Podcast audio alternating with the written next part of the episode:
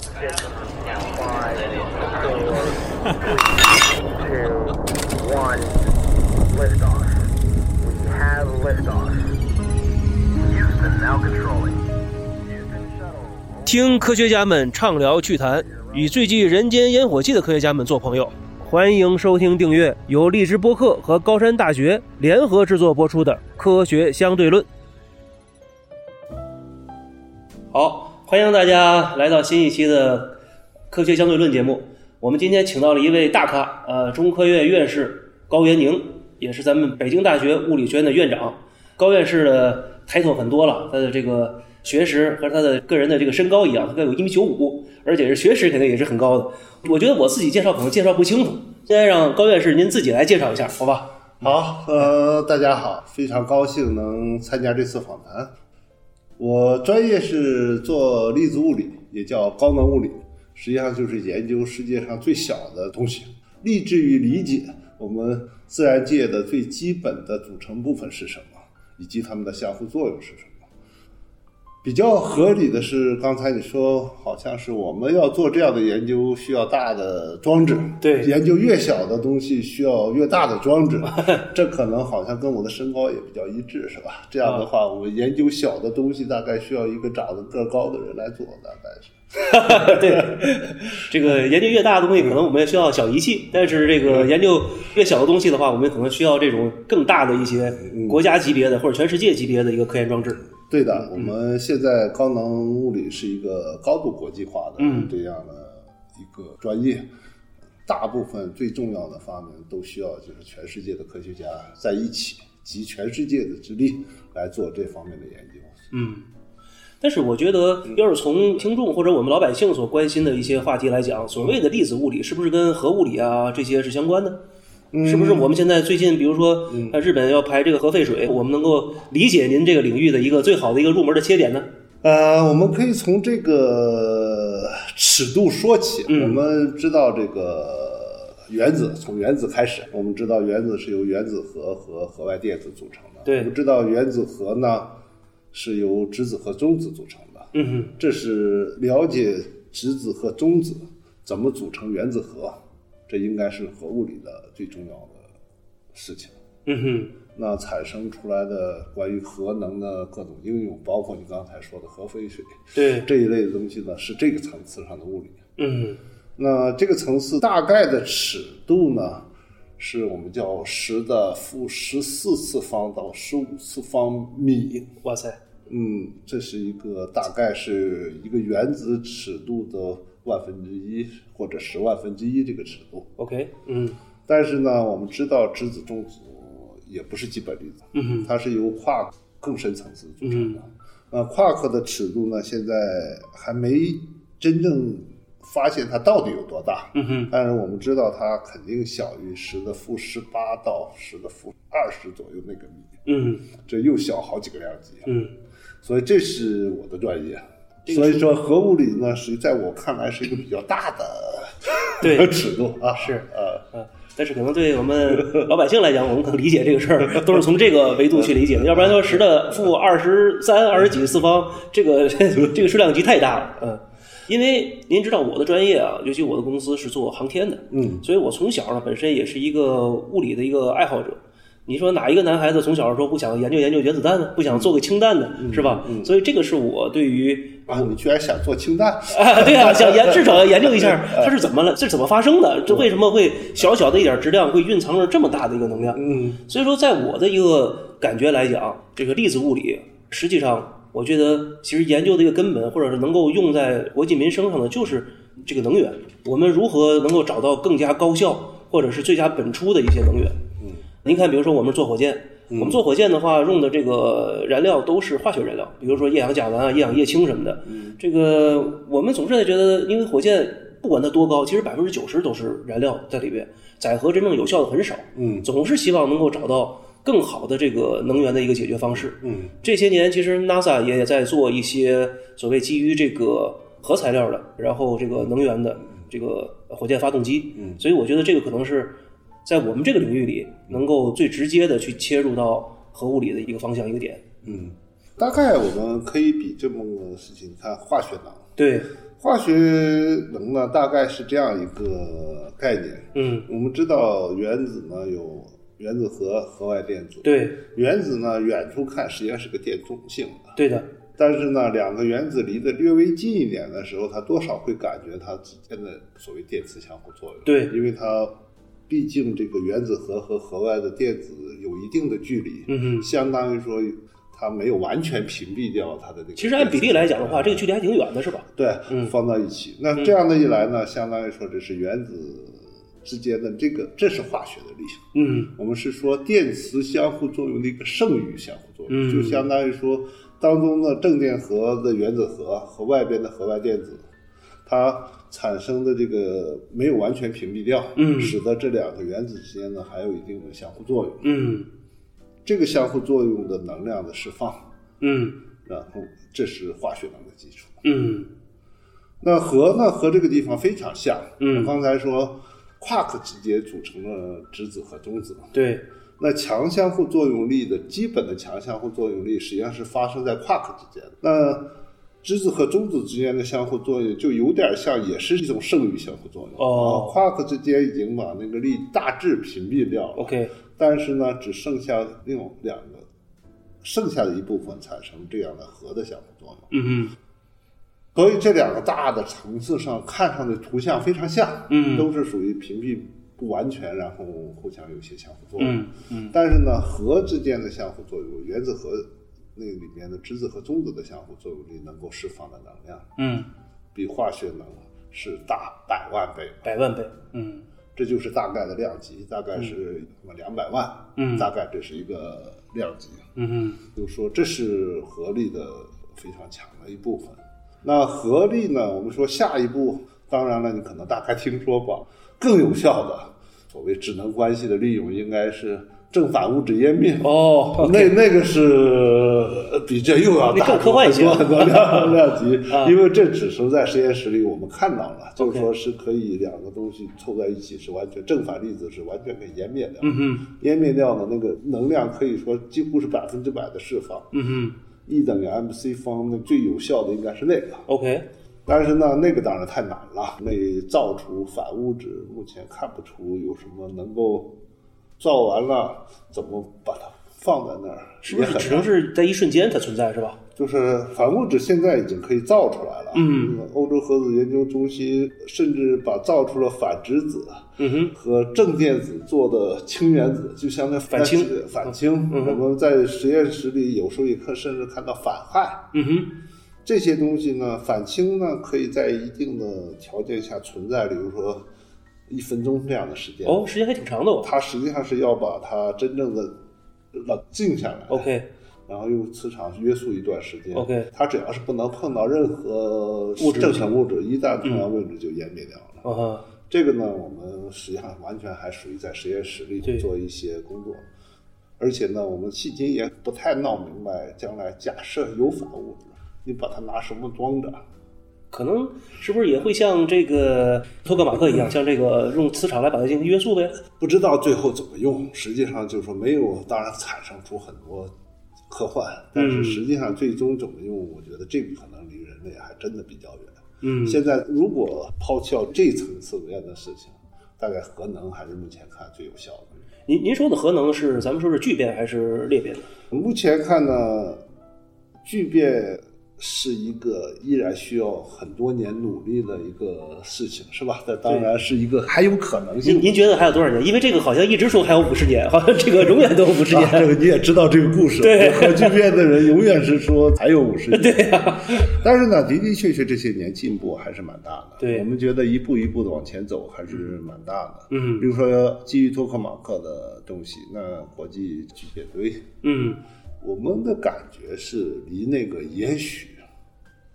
不那么远了，也许这次说五十年可能是真的是真的 了。 ，OK，这这个这至少这个五十年的这个时间比较像，啊更、嗯就是说我们感觉还是一步一步的在往前突破，嗯很难。我们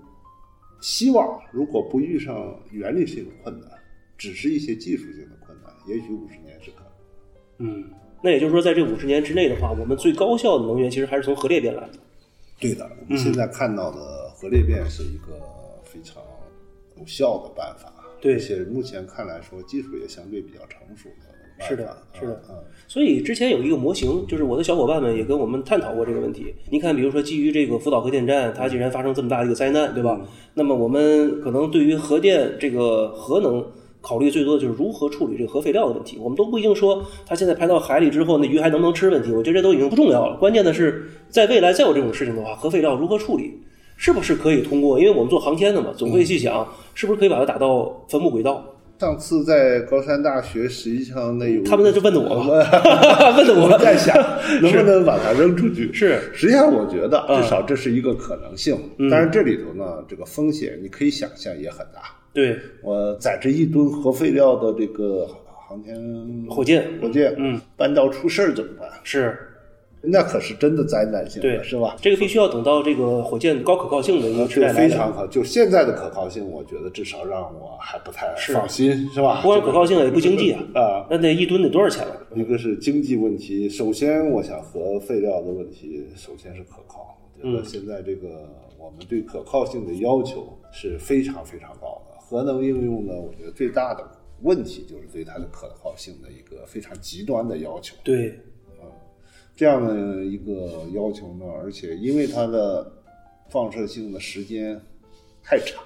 哎，论万年什么这个事情，就把很多问题就想成这个事情怎么能万年还可靠是吧？是啊，但是实际上您看，由于到了这个外太空这个分布轨道，因为它非常高嘛，这个磁场都已经够不到它了。那么在这种高能的这个宇宙射线的一个轰击之下，实嗯际上对于核废料的这个半衰期是有很大的一个促进作用，让它时间会变得很短。这个呢是这样的，这是一种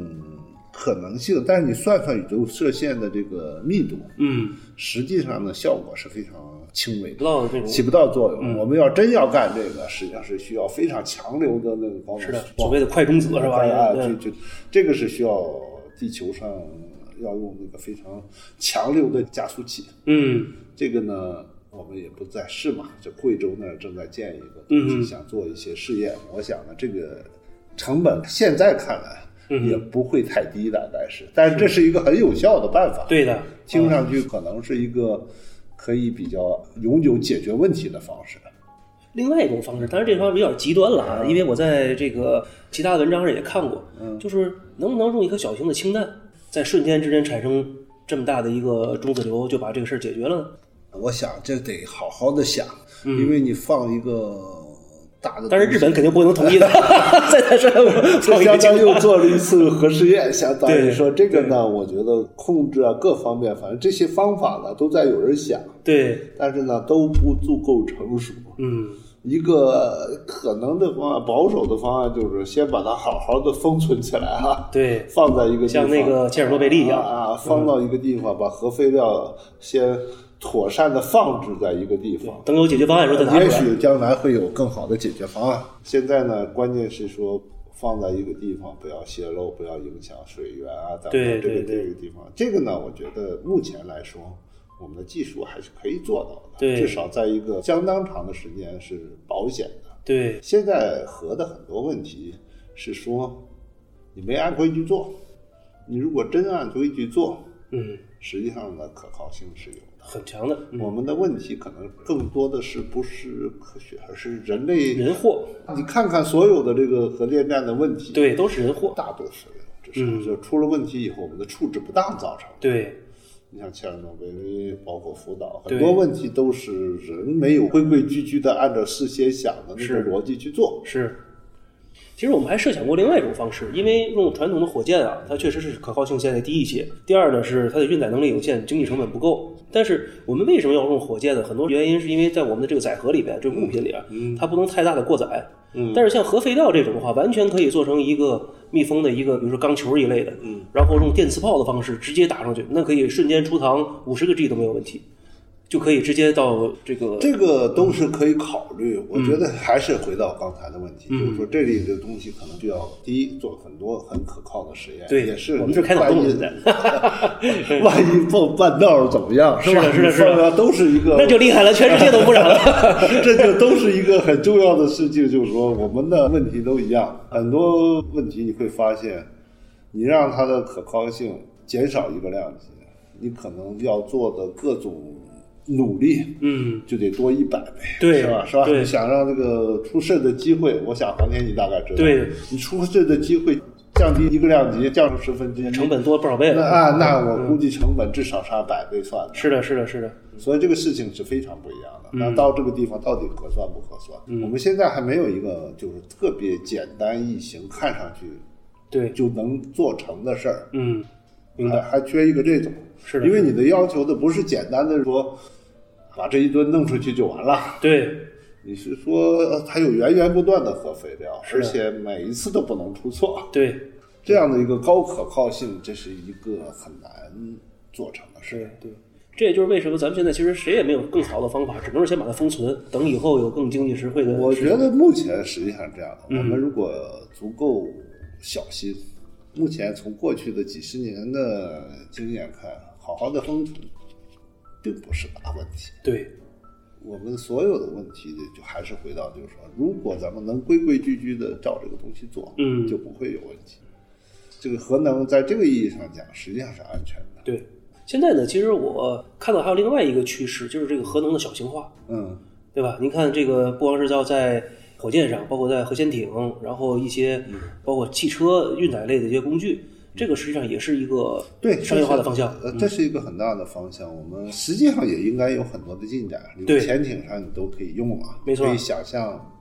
这样的小型化啊，嗯会是一个非常好的发展方向。对，但是您看，像这次美国的这个毅力号火星车，嗯它也用的是核能的，而且这么小了就，这个就真的是它很厉是害一。个元素电池，同位素温差的同位素哦电，池明白了。哦嗯它还不是在做一个反应堆。 OK OK，我那我可能当时这没没注意这还 不是啊。您说电池，我就知道它属于同位素温差的是吧？温差的对东西，那正好下一个，我就想多问您一个，这可能是我一直好奇的事儿啊。因为您看，不管是裂变也好，还是聚变也好，我们都需要靠同位素，嗯，对吧？去解这个问题。那么这个同位素到底是怎么来？为什么一个我一直不明白，为什么一种元素它要要有不同的一个同位素？它的这个产生的，从这个大爆炸也好，还是说就物理学最基本来讲，它产生的原因是什么？而且我们一直好像是利用它这个不稳定性产生了一个能源，然后它就趋于稳定了，一直是这么一个循环一样。实际上是这样的，从核物理的角度来说，同位素是非常自然的。嗯，就相当于，因为我们质子和中子嘛，对，质子的决定了它在元素周期表上的排位。对实际上因为有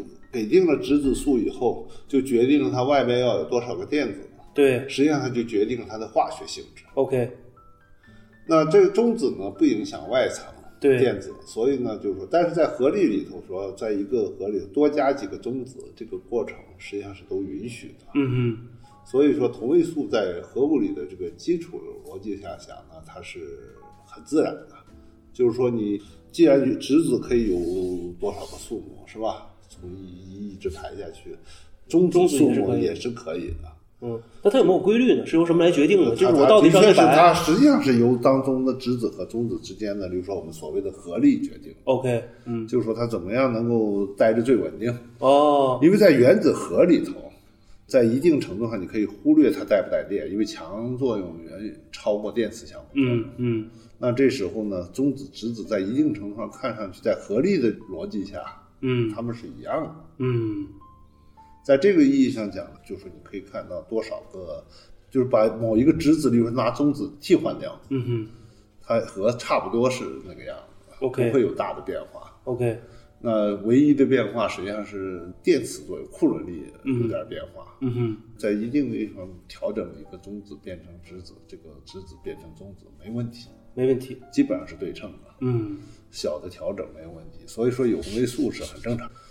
但人类正好利用同位素的特性，嗯呃但但是呢，它不同的地方以后，它的合力相互作用就略微有点不一样，嗯它可能更容易衰变或者更不容易衰变。嗯哼，这个同位素之间的性质会差很多，你可以想象往里头不断加中子，加着加着这个东西就越来越不稳定。嗯不稳定啊，它，OK，就说离开稳定越来越远，它就越容易散开，越容易一散开就有能量了啊是吧就就就就更容易 裂变，更是容易衰变。 OK 这同位素的事情就合适的。但是呢，另外一个问题实际上是个高难度的问题，啊嗯，就是大爆炸怎么能产生总和？这个是因为大爆炸最简单的应该是产生氢啊、氦这些比较对比较容易想，如何再通过一层层的东西把它产生出重的东西来。嗯现在有很多很多的不同的说法，就是这个里头呢，还是我不是这方面专业的人，但是我也是听到过很多那种意见，这里头有很多很多细致的地方，甚至啊它取决于，例如说走的这条链产生的，还是走的那条链产生的。嗯那我们现在核物理的一个很重要的事情就是跟天体结合，对，我们要把一些它有些地方特别取决于某一个核反应的所谓截面，就几率大小，怎么样对着。所以我们现在在景平嗯地下实验室，景不仅景是平山我们呃去过了啊，啊不仅是在做那个暗物质， ，OK，那底下还有个小加速器，哦，在做核反应的过程。嗯哼，为什么要跑到那底下呢？核反应那个过程的那个发生几率特别特别的小。嗯你在地面上，它就是轴线什么就可能影响它的问题 OK 它必须到一个特别安静的非常环深的境里地方，那是很快可能我们就会有一些结果。未来你可能期待说对这个重元素合成过程、天体的那个核过程，啊哈。我们可能就会提供更多的信息。哦其实我对这个的原来的了解啊，嗯您您看您刚才讲的那些，就是我觉得就是属于非常科学家的一些这个论断了。但是我是看电电影来的，就比如说这个《流浪地球》，嗯，这个《流浪地球》，您看它这个发动机，行星发动机都是烧岩石，嗯，对，这个是不是在爆炸的过程中就一直是聚变、聚变、聚把它变就是可以到后边聚很重力很很重的东西的啊聚变，就是说你会实际上就是它到一个高效的时候，它可能是那样的聚变，嗯才能。因为的重要问题是把地球推走，对，这是一件太困难了绝对 逆天的事情，是吧？嗯啊啊这个这个事情是非常困难的。那能够想到的聚变，大概一定要是那样的才可以。嗯，而且这个原料要极其丰富，像石头一样，就是它要足够强、足够弄，才能把它弄过去。对，但是像石头，比如就是那肯定是硅化物了吧？之后可能就没有这种效率了吧？就是我其实花费的能量要大于它产生的能它量。大概是这样的，就是说氢的东西聚在什么呢？大概是实际上就是这样的，结合的最紧的那种就是最稳定的，对，那实际上就是一个不太稳定的到最稳定的。例如说，把一些裂变，对相当于把一些东西裂变成最稳定的那个，当中就会放出能量。对它原来结合的不那么紧的对地方，最后裂变完了以后，到的最大底下就是最稳定的地方。是，那聚变也是把开始不太行，就就聚成那个最稳定的。对那最稳定的大概是在铁那个位置。是的，这也就是实际上在嗯地球上铁元素是很丰富的，啊，也是原因对，嗯就是到那个地方，差不多就是你不可能想把它再弄出东西来。嗯再弄就更不稳定了。嗯啊，就是最稳定的，就是不会弄弄东西来，就相当于说这化学能一样，总是相当把大致相当于啊，嗯，你化学能源嘛，就是把什么都烧成最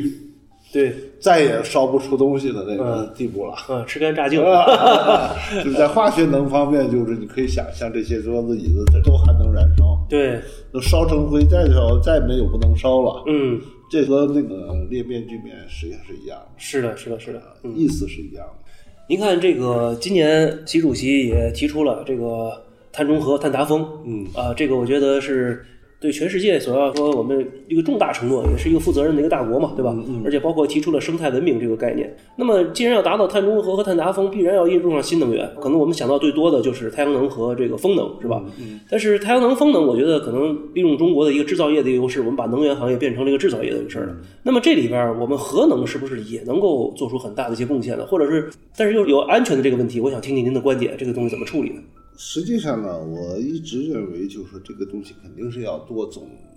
能源，对多能互补哎，嗯在这里头，核能应该发挥非常大的作用。嗯那核能的比例还显然太低，嗯核能在这个方面应该发挥更大的作用。嗯安全问题呢，总的来说还是我觉得啊，我们在这个意义上讲，造核电站上，我们有点后发优势，嗯因为我们现在建就是建，比如说三代什四么，就代是对嗯呃四代就是最好的，对，就目前技术，那应该说比前边的那些是安全的多。是是是，所以呢，我觉得未来我们稍微注意一点儿，例如呢，我们又有那么长的海岸线，对就是在一些比较安全的地方，嗯，得靠海。那内陆建不建，这大家可能可是就您比较看海岸大线边上又都是人口密集的地方，但是呢，总的来说，问题看来都还选对了合适的地方。我总的感觉是这样的，安全性是有保障的，嗯，但是这个安全性的有保障，一定取决于就是说这个人为的事情要足够小。对，在这个地方呢，我觉得中国做这个可能在体制上甚至是有优势的。是的，我们呢可能会这个管理啊，在这些严格的这些问题上，可能会做的比别人更对，好有我们的优势，啊，我们有优势，所以我个人认为，大家不要恐慌。我觉得这个能源的解决，它的这种风险相对是小的。如果你要仔细看看整个环境造成的各种危害来说，核能实际上综合来看是个非常好对，反而是最清洁的一的、个啊嗯最措施，清洁的、最合适的。就是说，当然了，永远要翻过来讲啊，世界上永远没有百分之百的事儿。对，是吧？对就是我们人类即使在能源使用的过程当中，每一个里程碑都也付出了相应的代价。是的，是的，我从我们用火开始，是 吧？天天着火嘛，就是说，你总要你烧煤就会有烧煤的问题，就污染是吧呗啊，嗯就是说你就是一步一步的总是在进步， 是，但是总的来说，我每一个进步终究是带来了更多的福祉。嗯，核能呢，我们觉得就是小心利用，呃稳步推进。嗯，我觉得安全是有保证的。那么我们再问一个问题，我们假设一下，如果把核电站开在太空呢？那就是通过微波辐射把能源再传回来。是那不是我们可能不见得需要核吧？我们现在首先太阳能太阳能能对那么利用的话，对，太阳的外太空的辐射这强度已经是地面的四十倍了。你如果说在外太空，如果有办法，你说离这太阳近一点，嗯，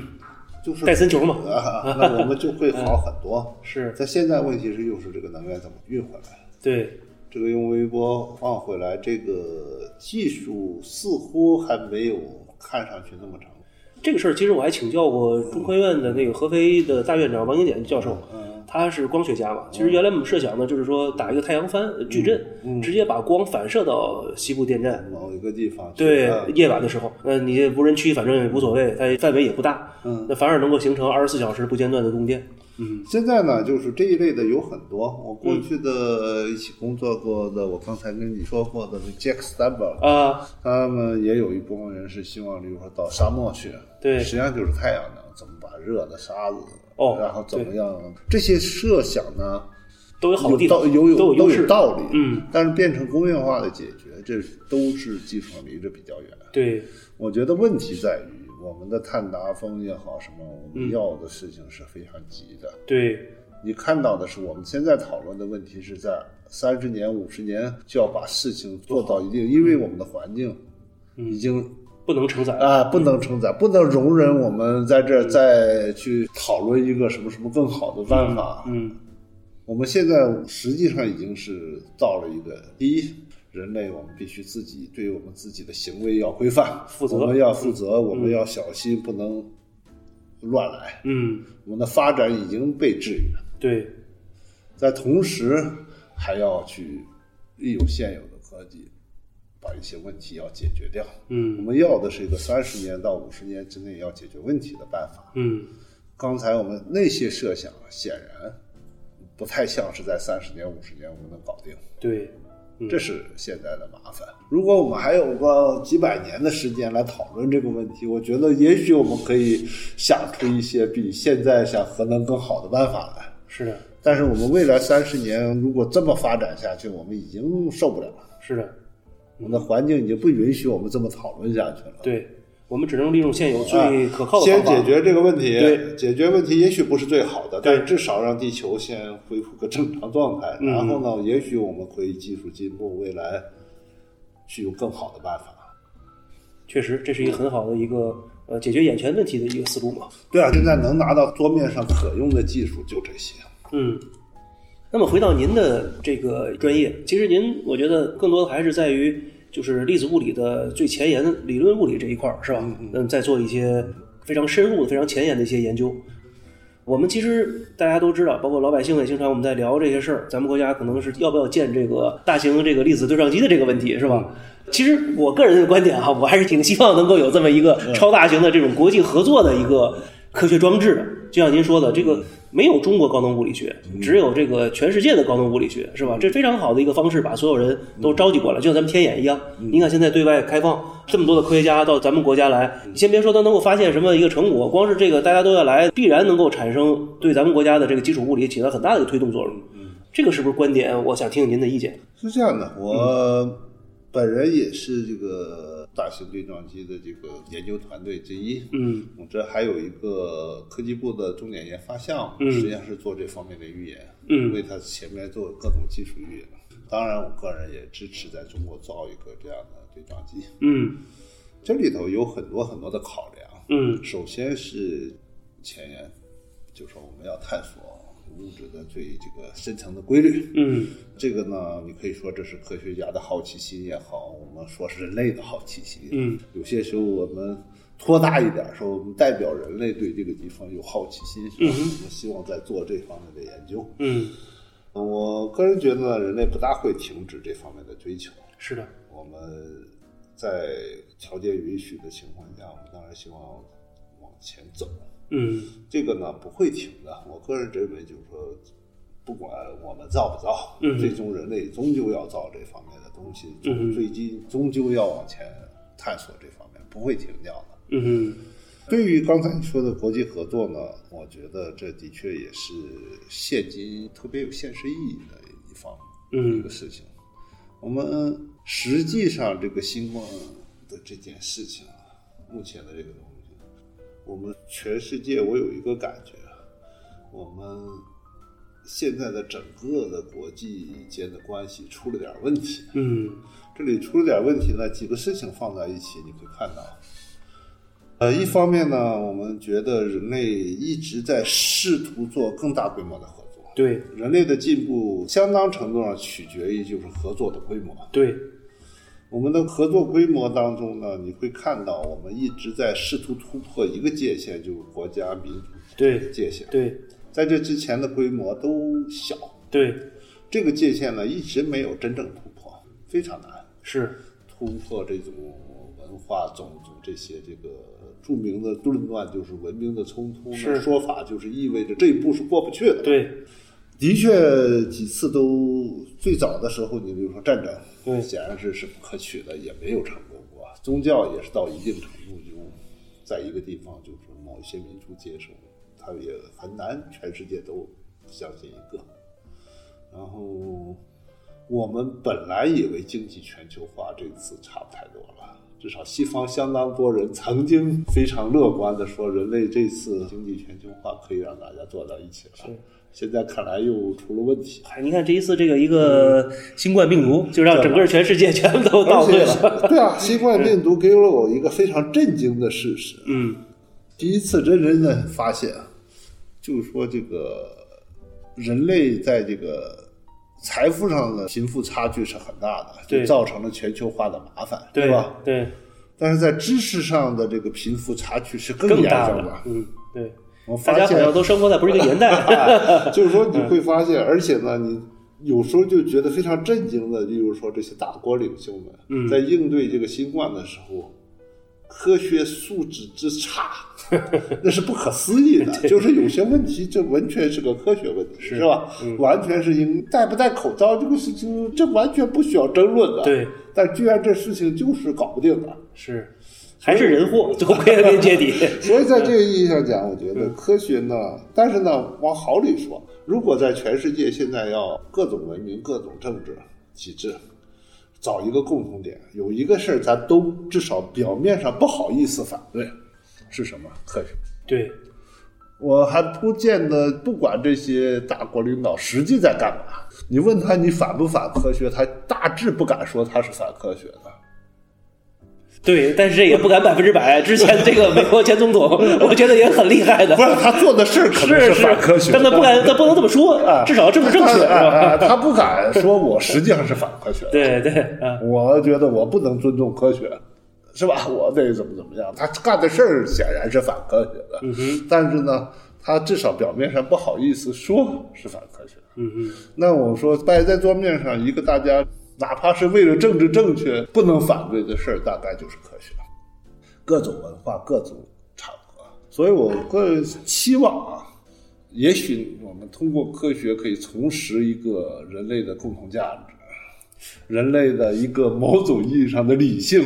呼唤一种理性回来，是吧？我我我斗胆给您补充一下啊，嗯因为上一次我和这个施展教授呃也聊到这个话题，嗯我觉得是从两个方面，一个是商业，一个是科学。嗯对，因为您看，包括经济全球化，嗯呃，也没有突破一个真正的一个商业主权的一个组织。嗯我们还是要以国家或者民族的形式来进行区分的，嗯对吧？嗯科学也一样，我们经常说科学没有边界，那科学家又有国籍，是啊，所以是我吧们也也许呢，可以做一些，比如说非常前沿的科学。是的，这个东西呢，我因为我像我做的高能物理，在这个前面呢，暂时没有什么应用价值，嗯哼，所以这也意味着我们呢，纯粹去靠其性的驱动大家去做一个事情，嗯哼，这是某种意义上是出于人类的天性在做对一种事情。对，因为我觉得啊挣钱也是人类的天呃性，商业也可 以，比较悲观的态度，就是说，也许我们可能得，也许希望不要那么悲观啊。非常悲观的态度，也许是我们可能各个阵营要重新找找到一个最低的东西，能让大家可以认同一个事情。嗯。就像当年托克马克上次高山大学的时候，李建刚院长，那就是当时那个前苏联和美国呃对立的时候，说这托克马克这件事情至少是一个好像两家都能坐下来开始讨论的事儿。对。我们呢，可能也要寻找一些这种事情，因为我觉得呢，在人类目前这个局面下，大家还是应该尽量去找能够互相共同接受的事情。其实我觉得互相接受的事情啊，往往是互相真正在竞争上的东西，因为这就是为什么你看我们，当然这个可能我先入为主了，我们在航天界，所以我们经常会看到这个问题，嗯，大家全在竞争航天，正是其实是对，呃，航天的一个未来，包括人类要走出地球，当然也是科学嘛，对吧？嗯它是一个都认同的一个环节，对啊，对吧？不认同的话，你竞争他啥的，他做他的，你做你的呗，对不对？啊而且嗯大家可以互相标榜，对这个我做出来显得我更先进，对，哎，显得我这个文明更有道理，没错是吧又呃又哎更有责任哎更高端更 是吧哎就是说，有些时候呢，我们话可能会听糊涂了，有些时候呢，我们曾经出现过，因为外边反正咱们在对撞机这边这个讨论的时候，嗯，就是反正大家各种传说啦，说什么取消啦，什么没，实际上没在政府部门真正的讨论过这件事情。啊嗯，还在民间发酵是吧？ 但是民间这只要这舆论一起来，就不好不好搬 回来了。 比较好玩的是，曾经前一段时间就是特朗普政府的时候，嗯，他美国能源部的一个官员，嗯，在推特上发了，我们都看到了。很高兴的在那宣布说说中国已经决定不做这个对撞机了，嗯嗯然后怎么怎么样？我觉得我们实际上很多人没有真正的理解他在那儿扯什么。一个反华的人说这事儿干嘛呀？嗯他实际上是在某种上是显示自己很得意。啊嗯你看，说他们不干前沿科学了，嗯嗯我们还要干的，嗯嗯，这是显得我对你是有优越感的。对呃我们更重视人类的未来，更重视科学。实际上，这当然美国也没去做啊，对这个事情完全是一个种，就是说这个。哎，好像美国开始过，然后后来没做成是吧？我记得是，不是，还美国曾经要做一个大的对撞机，嗯在九十年代的时候，嗯八九十年代，那是我这一代人上学的时候，大家都、当时的计最翘首以盼的是吧两千年的时候应该建成，啊当时是结果呢，的确是没有控制好。嗯现在看呢，它的科学目标都还是很正确的。嗯哼两个事情，第一呢，在造价什么这个问题上，太比较前沿的东西，当年的那些技术，嗯呃，不是特别成熟，所以使得整个的管理造价没有控制住，成本 hold 不住了。啊 hold 得住，就是钱在不断的增加。对对，不过这也是美国特 色，干什么事儿就一开始报一个报价，这根本完全不靠然后谱。再再再加，然后再加上两党政治， 对对对然后呢，美国最后没有造那个对撞机，把那个停掉以后，做了空间站，国际空间站。对，但是呢，现在看来，到底哪个更成功，实际上是很说不清楚的。嗯当然，他们后来有很多人在回忆这事儿，这也是美国的政治的特别好玩的地方。嗯嗯他说的问题在于造一个大的科学项目，造在哪儿，哪个地方就受益。对，呃，当时呢，他们做的德克萨斯。嗯是那就布什他们那个家族的对地方，就大本营努力的我要把它放到那儿去，嗯所以就德克萨斯就会受益。嗯对其他的政治家那些议员来说，这就是一个你占着便宜的问题。嗯嗯但是把它做到太空去，这就是在不在任何人家嗯，这个我们可以干。啊，我们就不 用讨，就是就就不用反对了啊因为这个东西开始的时候讨论这个项目，嗯说都说好，嗯哼，但是说放到你家，我就得说不好了。明白了因最为后你还是一个利益你冲突便那便宜让你占了，对所以说但是说你的放到天空去啊，大家就都没意见了，啊，因为你也没占着便宜，我也没占着便是宜，这事儿就可以了。所以说不患寡患不均， 归根才是，对吧？就是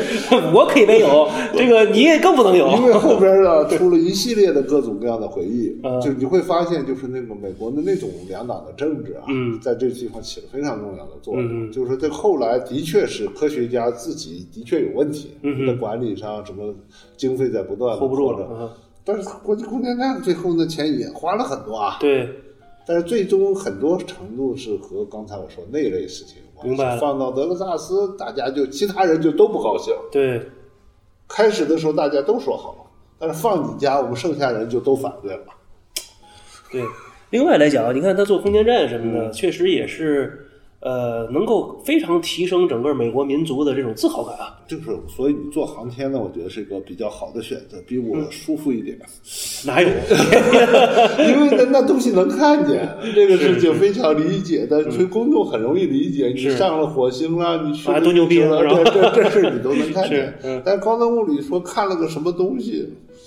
我的最大问题是，我我公众不理解你到底干了啥。那高能物理有没有哪些东西能够快速转化成国计民生的一些应用和产品的呢？这个为什么刚才我说商业和科学要相结合在一个？要不然的话，你看就像您说的，这四百亿不花到位，这事儿等于没干。嗯，那这个可能老百姓就是嘖很难，比如民间也很难去认可这件事儿吧。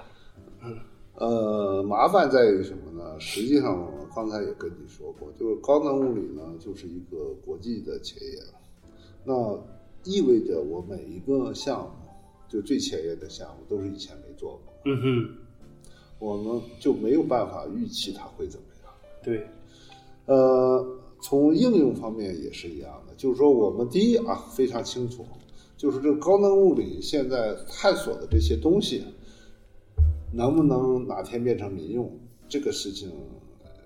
基本上是不可能的。嗯至少在我有生年看不到这个结果。当时曾经王玉芳院士那次在北大做讲座，嗯底下也是一个可能一个企业家问的，嗯，说看看你这有没有商机啊？对呀、然后王玉芳的说法我完全赞同，嗯王玉芳那种特特有的那个冷，嗯，就是说你要想赚钱，请千万远离中 微路。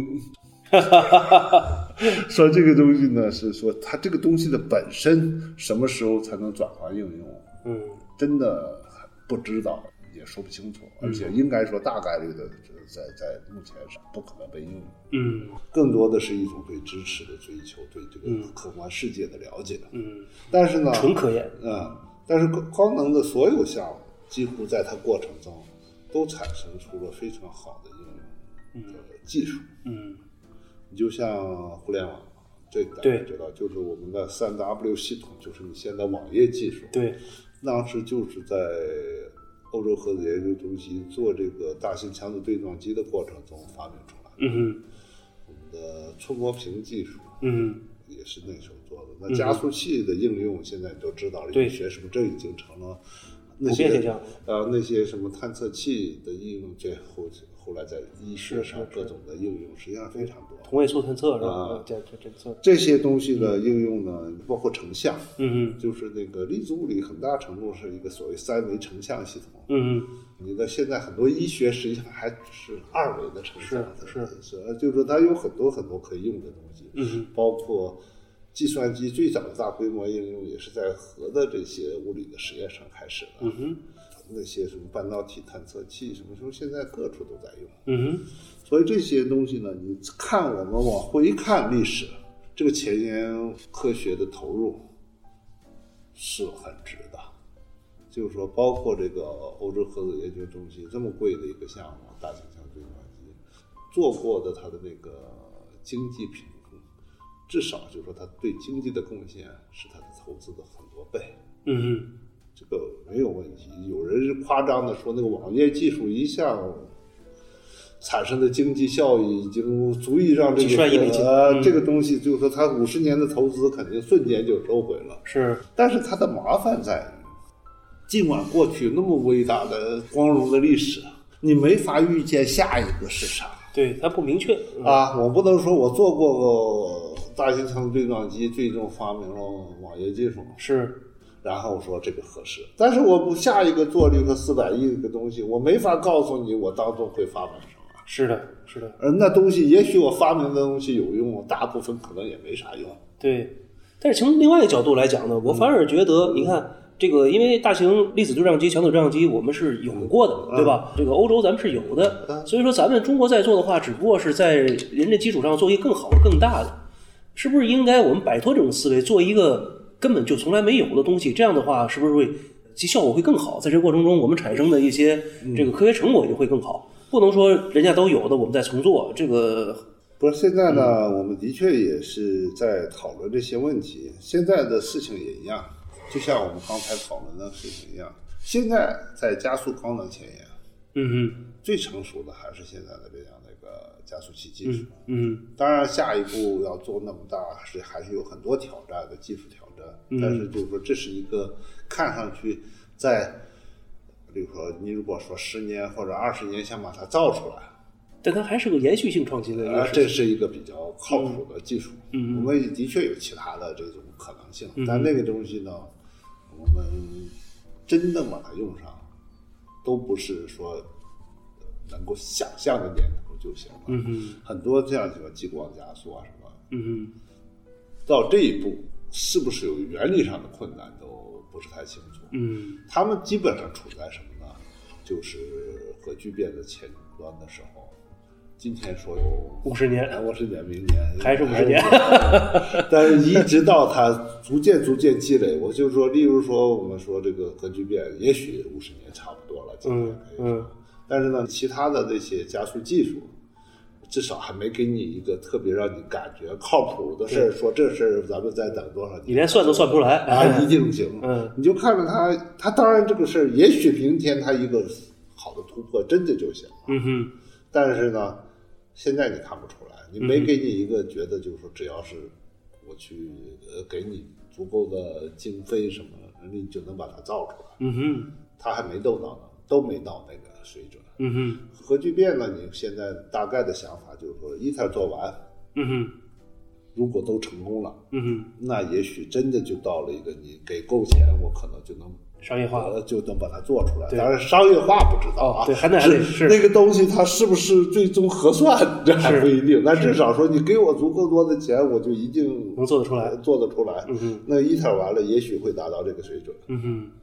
但是像其他的各种像加速，回到说加速技术，我还没有一个东西说我给你足够多的钱，你一定能给我把能量加速到这个地步。嗯现在你能做的就是这个，嗯哼也是其他的东西是不是有原理的困难，你现在不知道。嗯现在的问题实际上也是反问，就是说你到底是走还是不走，嗯是等着，也是一种说法。嗯哼嗯，不太一样。人类呢，总的感觉，我个人是倾向于说该走还得走。嗯哼，就像当年像哥伦布探险一样，对，人类总是那种好像必须有点走哎，匆匆忙忙的就得往前走，对，因为你不能说跟哥伦布讲，哎呀，等等吧，等着有飞机，你说， 那那也许翻过来讲，如果没有那种冒险精神，可能后边永远也不会有飞机。所以现在大家都要想着去火星嘛，啊对吧？你也不能再等了。